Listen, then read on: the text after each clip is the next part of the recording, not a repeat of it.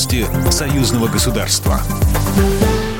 Здравствуйте, в студии Екатерина Шевцова. Планы взаимодействия обсудили на встрече в Москве губернатор Ленинградской области Александр Дрозденко и государственный секретарь Союзного государства Дмитрий Мезенцев сообщили в Постоянном комитете Союзного государства.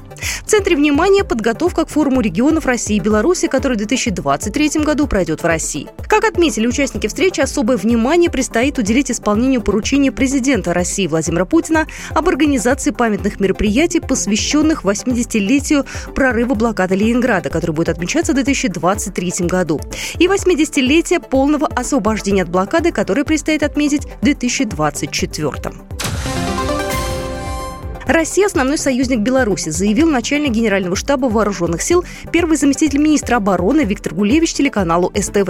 Размещение группировки на нашей территории – факт стратегического сдерживания. Размещаются они на полигонах компактно, проводят мероприятия боевой подготовки. Мы участвуем в данных мероприятиях, это идет на пользу нашим вооруженным силам. Мы можем принять передовые тактические приемы, способы выполнения задач, особенно характерные для современных конфликтов. Наличие нашего союзника способствует безопасности нашей страны, сказал Виктор Гулевич. Также он отметил, что большую тревогу вызывают южные рубежи границы с Украиной.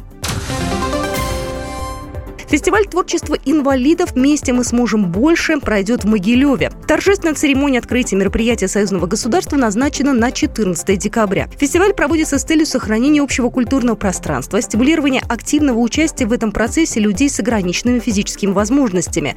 Беларуси и России создание стабильно функционирующей системы взаимного сотрудничества двух стран в области художественного творчества инвалидов. Участие в фестивале примут творческие делегации из регионов Республики Беларусь и регионов Российской Федерации. В рамках фестиваля пройдут конкурсные выступления участников по 12 номинациям. Выставка изобразительного и декоративно-прикладного искусства. Завершится фестиваль 17 декабря.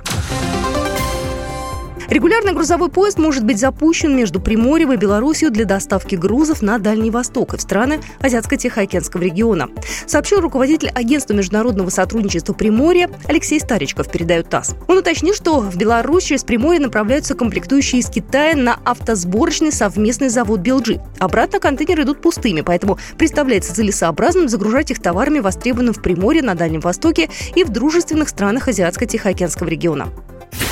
Программа произведена по заказу телерадиовещательной организации Союзного государства. По вопросу размещения рекламы на телеканале «Белрос» звоните по телефону в России 495 637 6522. В Беларуси плюс 375 44 759 37 76. Новости Союзного государства.